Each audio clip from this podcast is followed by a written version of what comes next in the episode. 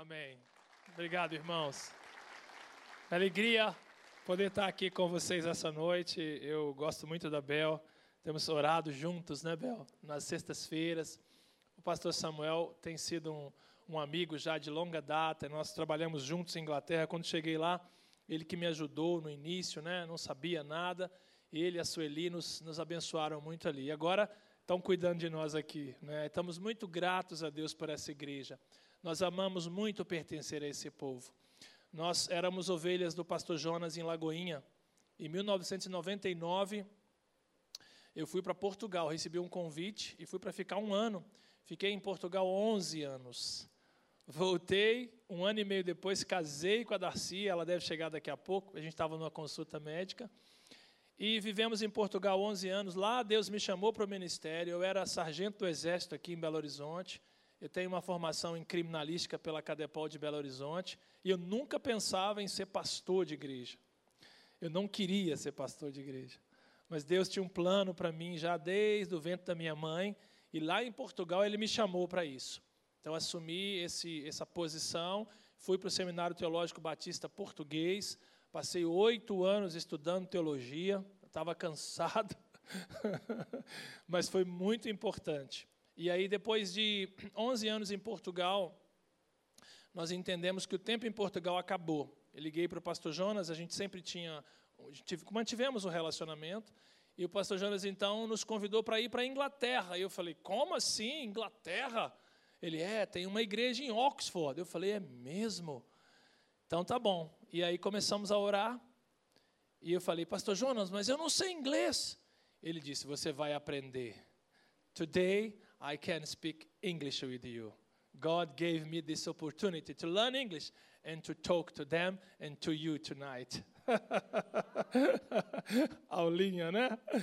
Deus abriu o caminho e lá em 2015 eu fiz um mestrado de 2015 a 2018 em inglês pela Faculdade São John em York. Deus abriu esse caminho. Em 2018 eu me tornei um policial inglês. Deus me empurrou para a polícia de Oxford também. E agora eles me convidaram para ser o capelão da, da Police Station onde eu estou. Então, voltando para lá, eu vou ser o capelão. E aí temos. Hoje almoçamos com o, o capelão Moro, o coronel Joanã. Pegamos todas as dicas possíveis. E quando voltar para lá, vamos começar o trabalho de capelania na Police Station de Oxford, Inglaterra. Aquelas listas que você viu lá atrás é o arco-íris. E foi Deus que disse que era uma aliança conosco. Tem nada a ver com aquela outra coisa que as pessoas pensam. A igreja inglesa segue o calendário cristão. Então, aquele, aquele arco-íris é para lembrar as festas cristãs. Então, não tem nada a ver com aquela outra parte. Muita gente chega lá e se assusta, eu tenho sempre que explicar. Aqueles homens que você viu ali, o Mark Thomas e o, e o, e o Wally Woodson. O Mark Thomas é o nosso Intelligent Insider. Ele é britânico e ele vive lá, e Deus mandou o Mark Thomas para a nossa igreja, e lá o Mark nos ensina inglês, nos ensina cultura e serve a igreja. E ele já fala português. Ele começou a aprender e ele já fala português. Coisa de Deus. E o pastor Wally Woodson é o pastor da igreja inglesa. Porque você sabe que nós somos batistas do sétimo dia, né? O nosso culto lá é sábado à noite. Então, o domingo a gente leva alguém para almoçar, a gente vai almoçar na casa de alguém, é um aniversário, é uma festinha. E estamos lá, temos mil e um planos para desenvolver lá. E contamos com as suas orações. Deus tem sido bondoso conosco lá. Também venho aqui hoje para partilhar com você uma palavra. Então, foi-me dado essa missão. E eu sei que nós estamos falando das parábolas, né? Mas eu vou desobedecer essa noite. Deus colocou no meu coração uma palavra para falar com você. E eu gostaria que você prestasse bastante atenção, porque com certeza tem alguém aqui, ou mais de um, que precisa ouvir essa mensagem. Você crê nisso? Abra sua Bíblia comigo em Mateus, no capítulo 26. Mateus, capítulo 26. Nós estamos vivendo um momento muito particular da história da humanidade. Nós estamos em crise. O mundo está em crise. Você e eu temos que enfrentar várias crises ao longo da nossa jornada. E a minha mensagem de hoje para você é como enfrentar as crises que nos sobrevêm. Se você quiser anotar, quem vai colocar depois na internet eu não sei. O título da mensagem é essa: Como enfrentar as crises que nos sobrevêm. Quantos aqui já enfrentaram crise na vida? Levanta a mão aí para eu ver. Uau! Temos gente aqui que enfrentou crise. Não levanta a mão agora. Quem é que nesse momento está enfrentando uma crise? Não precisa levantar. Levanta o dedinho assim, ó. Não, não, não denuncia, não. Levanta o dedinho do PSI. Eu falo lá em óculos. Só um dedinho. As crises são importantes também para nós. Mas nós temos que aprender a viver e a sobreviver em meio à crise. E quem é a melhor pessoa para nos ensinar isso? Mateus, capítulo 26, a partir do versículo 36. Estão tudo com seis, não tem erro. Mateus 26, do 36 até o 46. Vamos ler esse texto. Então, Jesus foi com os seus discípulos para um lugar chamado Getsemane e lhes disse: Sentem aqui, enquanto eu vou ali orar. Levando consigo Pedro e os dois filhos de Zebedeu, começou a entristecer-se e a angustiar-se. E disse-lhes então: A minha alma está profundamente triste, numa tristeza mortal. Fiquem aqui e vigiem comigo. Versículo 39. Indo um pouco mais adiante, prostrou-se com o rosto em terra e orou: Meu Pai, se for possível, afasta de mim este cálice. Contudo, não seja como eu quero, mas sim como tu queres. Depois voltou aos seus discípulos e os encontrou dormindo. Vocês não puderam vigiar comigo nem por uma hora? perguntou ele a Pedro. Vigiem e orem, para que não caiam em tentação. O espírito está pronto, mas a carne é fraca. E retirou-se outra vez para orar. Meu Pai, se não for possível afastar de mim este cálice sem que eu o beba, faça-se a tua vontade. Quando voltou de novo, os encontrou dormindo, porque os seus olhos estavam pesados. Então os deixou novamente e foi orar pela terceira vez, dizendo as mesmas palavras. Depois voltou aos discípulos e lhes disse: Vocês ainda dormem e descansam? Chegou a hora. Eis que o filho do homem está sendo entregue nas mãos de pecadores. Levantem-se e vamos. Aí vem aquele que me trai. Feche seus olhos. Peça ao Espírito Santo para te ajudar a entender o que ele tem para ministrar o seu coração hoje.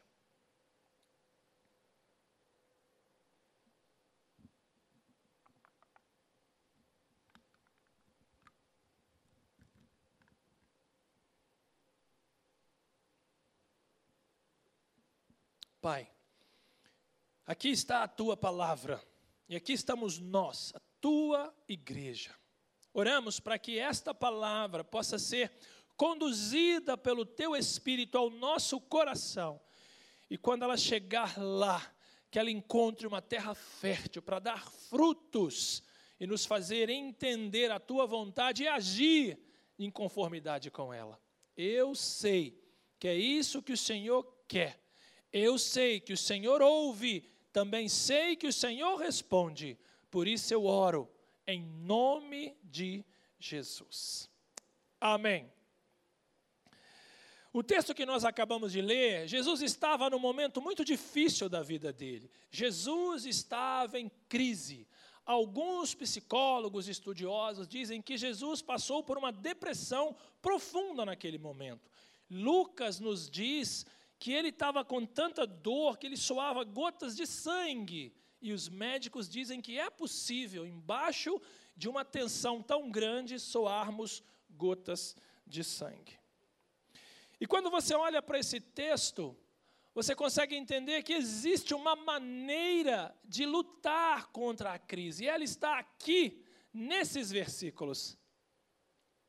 E a minha pergunta para você é: como enfrentar as crises e sobreviver a elas? Como enfrentar a dor e a tristeza do coração? Veja comigo o versículo 36. O que está escrito aí na sua Bíblia?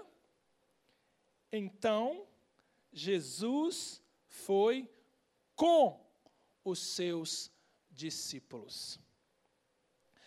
Quando você e eu enfrentamos um momento difícil, uma dor, uma tristeza, um problema, uma confusão, um conflito, o versículo 33 de Mateus 26 está dizendo para mim e para você: não fique sozinho.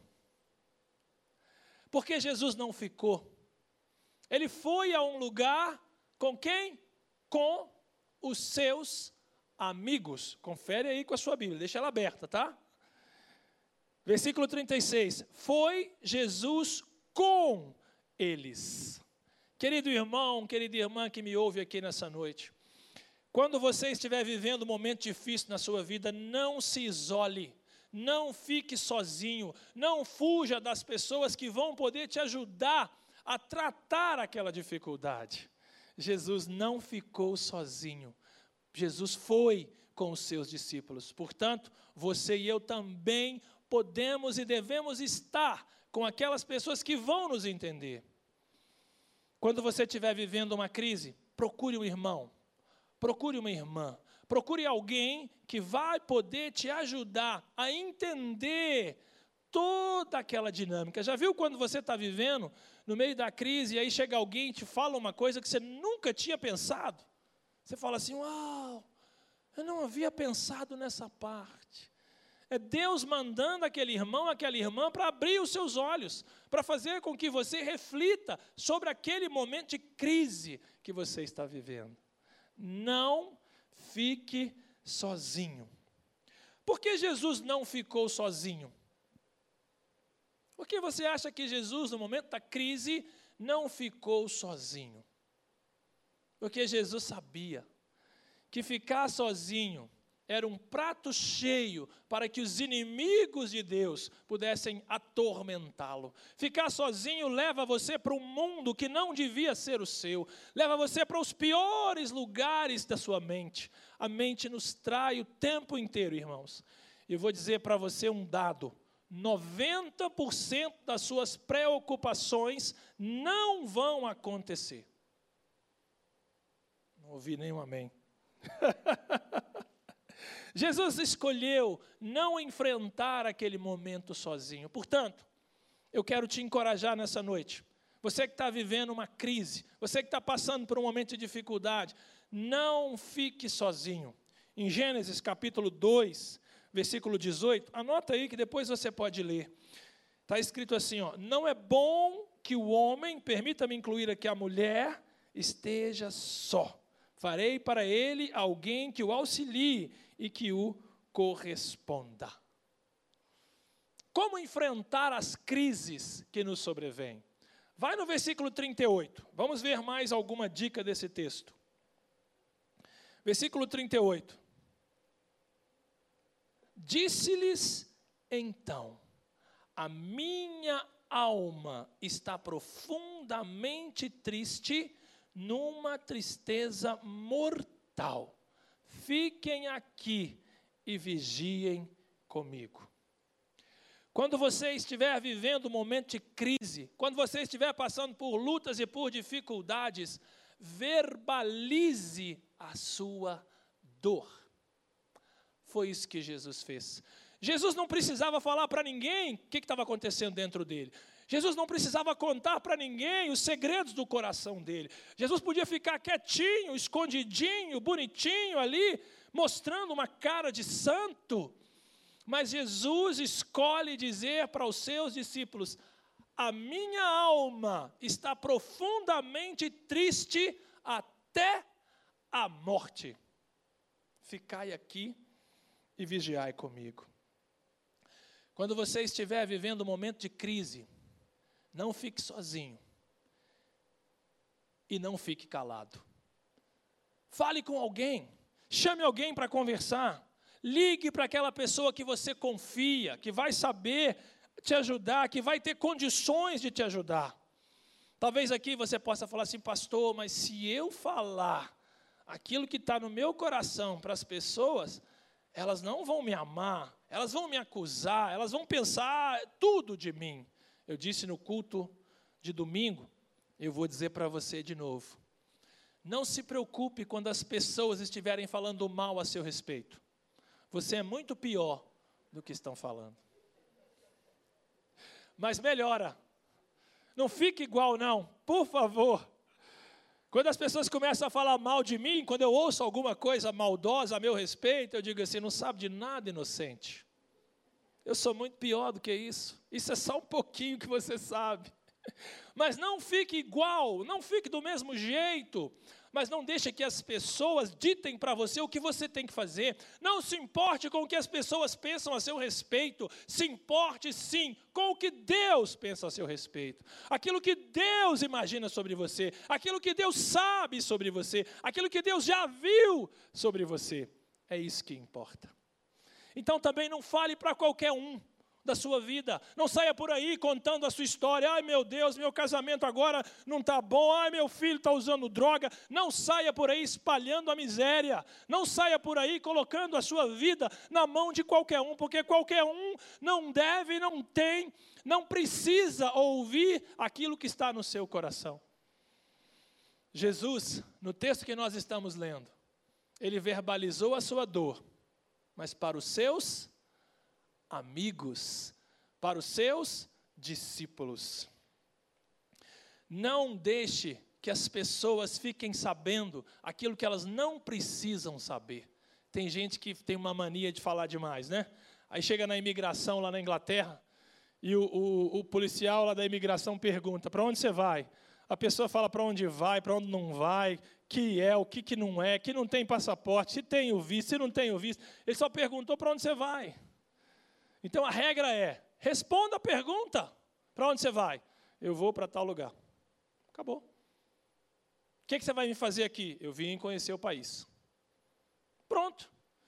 Porque o policial é treinado para ler sua cara, para ler seu movimento facial. Na fila da imigração, eles já estão lendo você, olhando para você. Opa, peraí, ali tem um que está assim, está nervoso, mexe muito a mão, fica muito nervoso. E acaba que as pessoas não entram muitas vezes, poderiam entrar e não entram, porque demonstram aquilo que não precisavam demonstrar.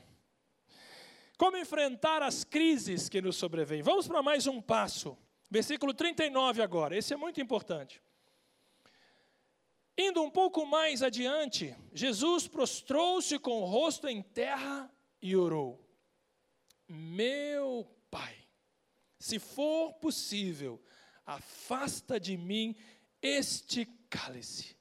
Contudo, não seja como eu quero, mas sim como tu queres. Ah, irmãos, esse texto aqui enrola a minha vida e a sua.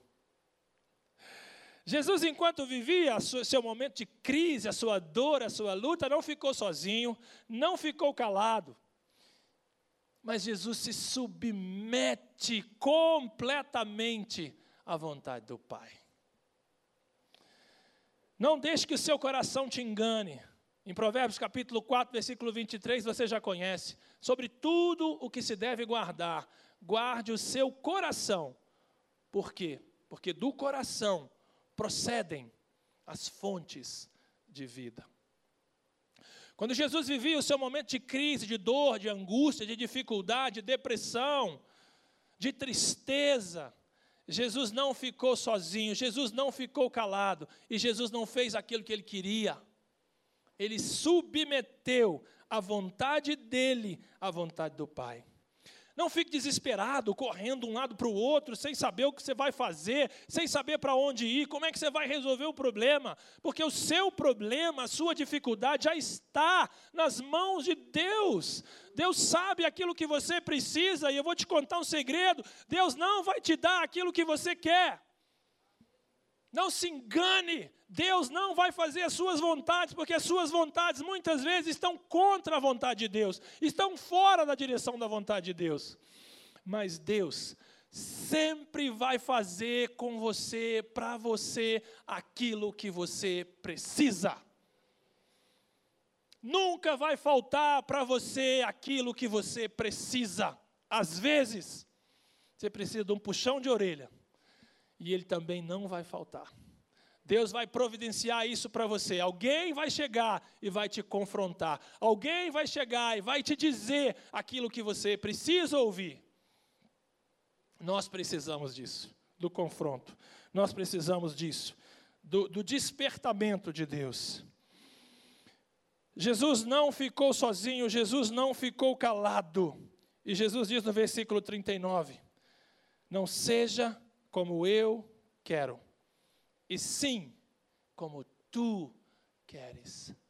No momento da crise, lembra disso. Submeta a sua vontade à vontade do Pai. Deixa Jesus te mostrar o caminho. Deixa Jesus te guiar no meio dessa tempestade, no meio das dores. Já passei por muitas, podia te contar várias aqui. Mas deixa Jesus olhar para você e mostrar para você que muitas vezes é o seu orgulho que está impedindo de chegar no nível a mais. Muitas vezes é a minha arrogância que me impediu de ir um pouquinho mais longe com Jesus. No momento da crise, não fique sozinho verbalize a sua dor e submeta a sua vontade à vontade do Pai. Que tipo de crise é a sua? O que, que você gostaria que nessa noite, nesse culto que estamos aqui fazendo, Deus fizesse na sua vida? Que dor é essa que você quer que Deus tire de você? Que problema é esse que você enfrenta? Que dificuldade é essa que você olha e fala assim: meu Deus, mas quando é que eu vou me ver livre disso? Meu Deus, eu não consigo entender por que, que o Senhor está fazendo isso comigo. Já fez isso alguma vez? Deixa eu te contar uma, para que ajude você. Eu namorei a moça 10 anos, eu fiquei observando ela 10 anos. Só casei depois que eu sabia tudo dela. Eu não queria errar. Eu tinha uma dificuldade de assumir um compromisso de casamento. E em Portugal, Deus ministrou meu coração. Eu voltei, enfiei a minha cabeça no buraco e pedi a moça em casamento. Depois de 10 anos enrolar a moça, né, era um problema. Mas eu casei com ela. E depois de casado, um ano e meio depois, nós começamos a tentar ter filhos. E nós descobrimos que ela não podia ter filhos. E agora? Os sonhos de ter uma família, Queríamos três filhos, sonhávamos com aquilo. Os médicos diziam: Sinto muito, mas a sua esposa nunca poderá ter filhos. Eu olhei para ela, ela olhou para mim, e os dois começamos a chorar e pensar: o que é que nós fizemos para Deus que não nos permite ter filhos? Crente, servindo a Jesus, amando o Senhor, vivendo com Ele, a primeira pergunta que a gente faz é: o que, que eu fiz de errado? Normal fazer essa pergunta, mas não fique só nela.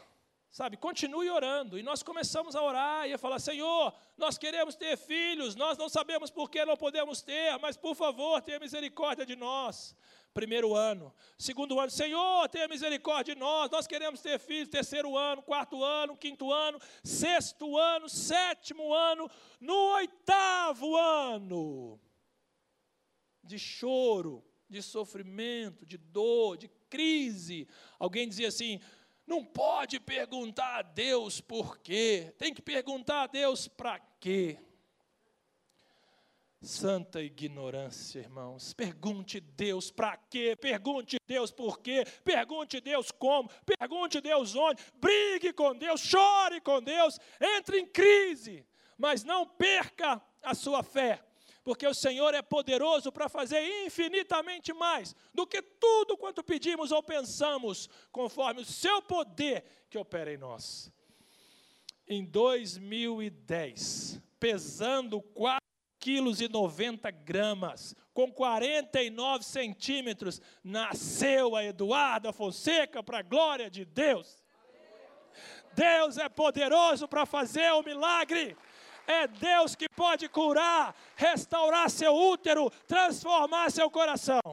Você precisa crer e continuar crendo, e continuar buscando, e continuar falando com Ele. No meio da crise, não fique sozinho.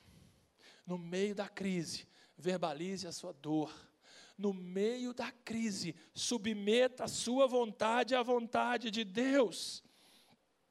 Lembre-se das palavras de Jesus em Mateus 26. Não seja como eu quero, e sim como tu queres. Último passo para a gente ir embora. Como enfrentar as crises que nos sobrevêm? Leia comigo o versículo 44. O penúltimo, na verdade. Versículo 44 está escrito assim: Então os deixou novamente e orou pela terceira vez. Meu irmão, no momento da dificuldade é tempo de orar, no momento da alegria é tempo de agradecer, no momento da dificuldade é tempo de orar, é tempo de buscar a Deus, é tempo de gritar, é tempo de chorar, é tempo de vir aqui no culto na terça, na quarta, na quinta, na sexta, é tempo de entrar para o seu quarto e falar: Senhor, está doendo, eu não consigo, me ajuda. Deus não se importa com o nosso grito. Mas se você gosta de ficar em silêncio, pode ficar em silêncio também. Mas o seu coração precisa estar conectado com o coração dele. O seu coração tem que estar aberto para que o Espírito de Deus possa fluir através daquele momento de reflexão, que o Espírito Santo possa te levar ao lugar que Deus tem para você, não ao lugar que você quer ir. Quantas vezes o lugar que eu queria ir era completamente errado? Quantas vezes o lugar que eu queria ir não tinha nada a ver com Deus, o lugar que eu queria ir estava completamente fora dos planos de Deus, e foi durante a oração, ah, o coração quebrantado, que o Senhor ministrou a mim. Eu terminava de orar, 45 minutos de oração, eu gosto de caminhar e orar lá num parque lindo em Oxford. E o Senhor começou a ministrar ao meu coração que Ele tinha planos para nós, que Ele queria usar nossas vidas ali, que Ele queria ministrar a nós, que Ele queria nos ajudar a, a abrir o caminho daquela cidade, levar o amor de Jesus àquele lugar. Mas quando você olha para o contexto, você fala assim: meu Deus, mas como? Como que a gente vai fazer isso? O Senhor tem planos para cada um de nós. Nós estamos lá, você está aqui, com certeza há planos de Deus para você aqui também. E no final daquela oração, no momento de muito quebrantamento, o Senhor virou para mim como o Peter Caseiro gosta de dizer, eu senti uma impressão no meu coração, o Espírito dizendo: Você sabe por que, que eu não falo mais com os meus filhos? E eu falei: Uau, por que o Senhor não fala mais com os seus filhos? No meu coração, tudo acontecendo lá dentro, eu andando e caminhando, impactado pelo, pelo Senhor naquele dia. O Senhor dizia: Você sabe por que eu não falo mais para os pastores, aqueles homens que eu chamo, como você que eu chamei para ministrar a palavra? Você sabe por que eu não falo para os meus filhos, aqueles fiéis que me seguem, que falam comigo todos os dias? Sabe por que eu não falo mais com eles? Porque eles vêm aqui falam, falam, falam, falam, falam e não separam tempo para me ouvir. Eu queria enfiar minha cabeça dentro de um buraco, porque era exatamente aquilo que eu fazia. Eu ia para a oração e falava: Senhor, Fulano, Senhor, Beltrano, Senhor, tem que resolver aquele problema, Senhor, como é que nós vamos fazer com aquilo? Terminava a oração e eu, Amém. Naquele dia o Senhor falou para mim assim: Filho, fala comigo tudo que está no seu coração, partilha comigo tudo, porque eu já sei. Eu já sei que você é assim, assim, assim, assim. Eu já sei que você tem esse e esse problema. Eu já sei que você é um sanguíneo melancólico, um agitado. Eu já sei que de vez em quando a melancolia quer te dominar. Eu já sei qual é a sua linguagem de amor. Eu te conheço, de dentro para fora e fora para dentro. Mas separa tempo para me ouvir. Porque nesse momento que você para para me ouvir, eu vou ministrar o seu coração e aquela dor, aquele sofrimento, aquela angústia eu vou tirar. Mas você precisa separar tempo para me ouvir. Eu saí dali cheio de vergonha. Mas naquele dia eu entendi que não adiantava só ficar falando com Deus sobre os meus problemas. Eu precisava separar um tempo para ouvir o Senhor. Porque através da oração, quando eu partilho, Deus pode partilhar comigo. A oração não é uma coisa que eu faço, mas a oração é um lugar que eu vou. A oração é um lugar onde eu me encontro com o Senhor, o Senhor se encontra comigo. A oração não é um monólogo, a oração é um diálogo, onde você fala e Deus fala, onde você escuta e Deus escuta. No momento da crise, no momento da dor, da dificuldade, não pare de orar, persevere em oração. Continue falando com o Senhor, mas não se esqueça dessa experiência. Separe tempo para ouvir o Senhor. O Senhor quer, sempre quer, ministrar o seu coração. No outro dia, passou aquele dia da, dessa conversa com Deus, eu fui orar e eu falei: hoje vai ser diferente. Hoje eu vou ouvir. E eu orei 30, 40 minutos.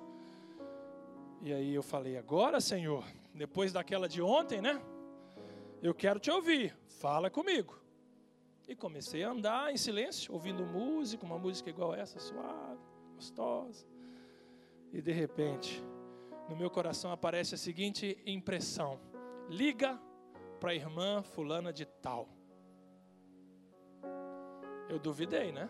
Eu falei: liga para a irmã fulana de tal? Um Deus tão poderoso podia me falar tantos segredos. Deus é assim. Ele se importa com as pessoas. Ele se importa com você. Se importa comigo. Eu liguei. Ela não atendeu. Eu falei: "Ah, foi do meu coração. Olha aí, eu estou forçando a barra aqui com Deus. Ainda bem que eu não contei para ninguém, foi só eu e ele. Assim que eu desliguei o telefone, a impressão disse: ela vai te ligar. Eu falei: Amém. Logo a seguir o telefone toca. E eu falo: Olá, querida, tudo bem? Eu te liguei aí agora, como é que estão as coisas por aí? Ela disse, quase chorando já: Ah, pastor, que bom que o senhor ligou. A gente precisa tanto de alguém. O senhor pode vir aqui? Eu falei: Claro que eu posso. Vou tomar um banho e dou um pulinho aí rapidinho. E saí pensando: Uau. Eu esperava que Deus ia me revelar o segredo dos deuses. A única coisa que Deus queria era que eu parasse para ouvi-lo, para que ele abençoasse aquela irmã. Fui lá, sentei com ela, orei com ela, ministrei a vida dela e ela seguiu o caminho dela.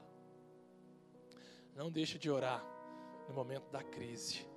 Muitas vezes a crise vem para trabalhar conosco.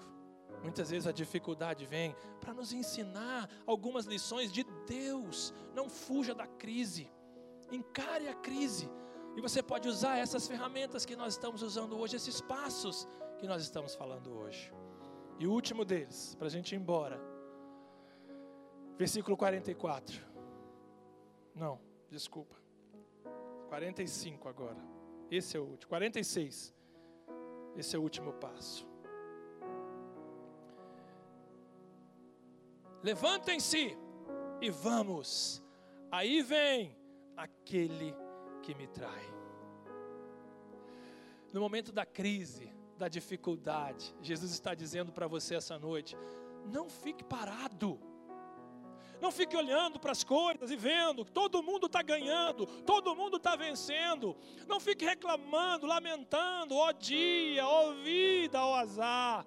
Jesus está dizendo no versículo 46: levante-se, vamos, o traidor está vindo, há muita coisa a fazer, há pessoas a serem alcançadas, há famílias a serem abençoadas, há orações a serem feitas, há campanhas a serem movimentadas, há palavras a ser pregadas, há visitas a ser feitas, há viagens a ser feitas.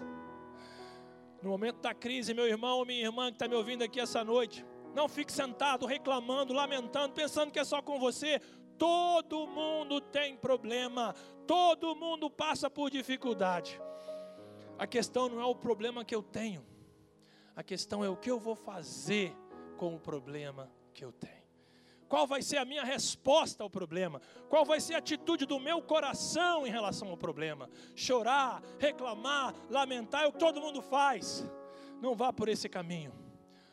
Olhe para o Senhor. Não fique sozinho verbaliza a sua dor. Submeta a sua vontade à vontade do Pai. Persevere em oração e saia do seu lugar. Comece a movimentar. Procure uma maneira de vencer aquela dificuldade.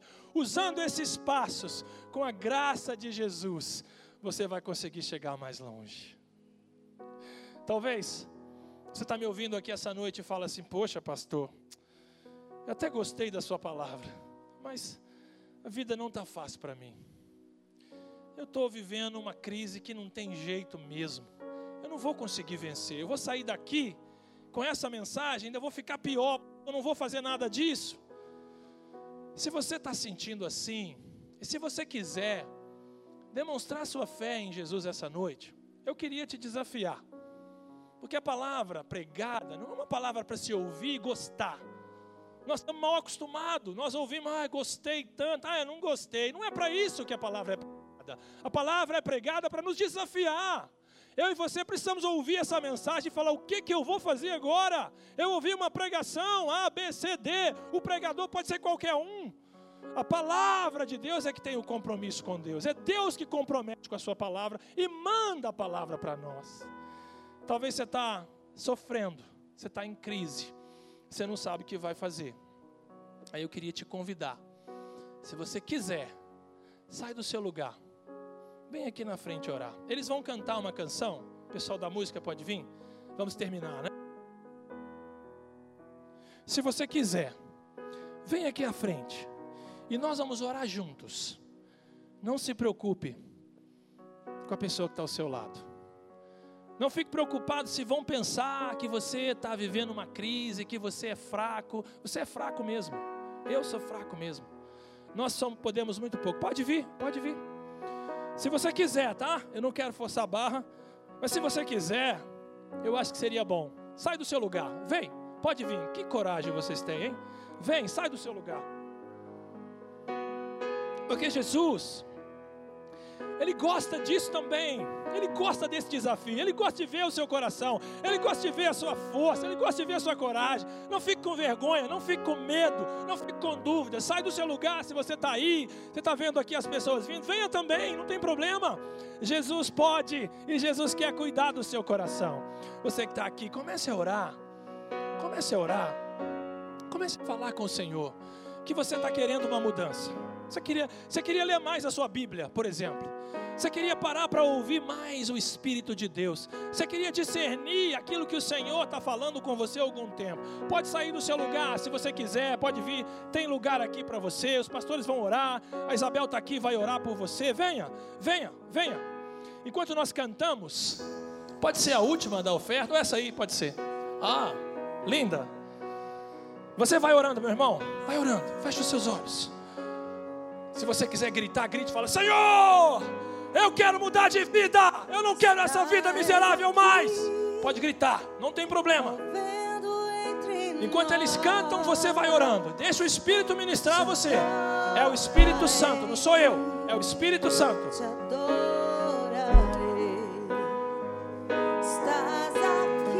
Se você quiser, dobra seu joelho aqui, ó. Pode dobrar. Se você conseguir, dobra. Porque dobrar o joelho faz a gente ficar numa posição de humilhação e vai mudar a direção da sua jornada. Dobra seu joelho se você pode. Você que ficou nos bancos aí, ore. Feche os seus olhos e ore. Peça o Espírito Santo para ministrar a você. Talvez você queria estar aqui e não consegue, não tem problema. O Senhor também está ministrando a você. Aleluia.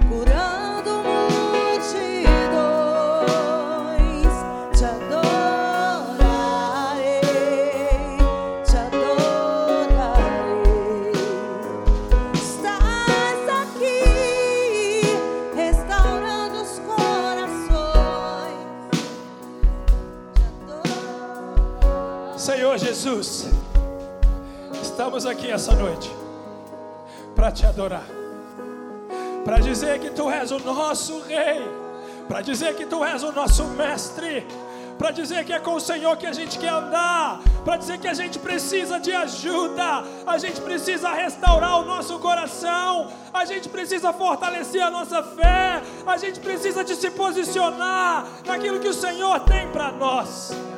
Nós viemos aqui para dizer que nós te amamos, e o Senhor é o nosso Deus, o nosso Alfa e o nosso Ômega, o nosso princípio e o nosso fim o nosso Senhor e o nosso Salvador.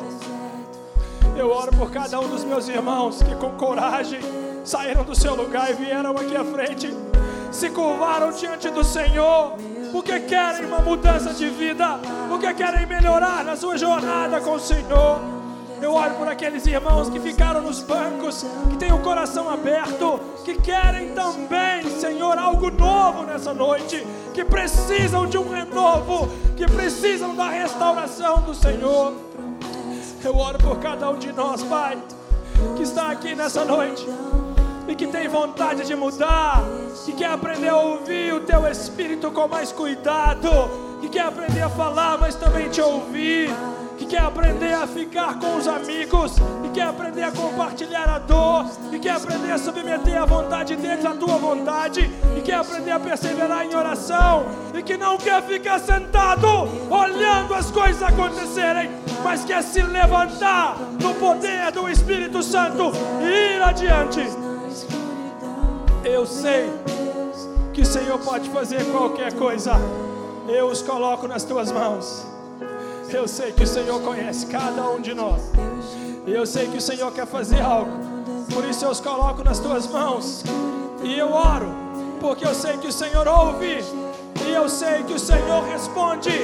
Por isso eu oro em nome de Jesus. Aleluia. Fique de pé no seu lugar. Olha aqui para mim.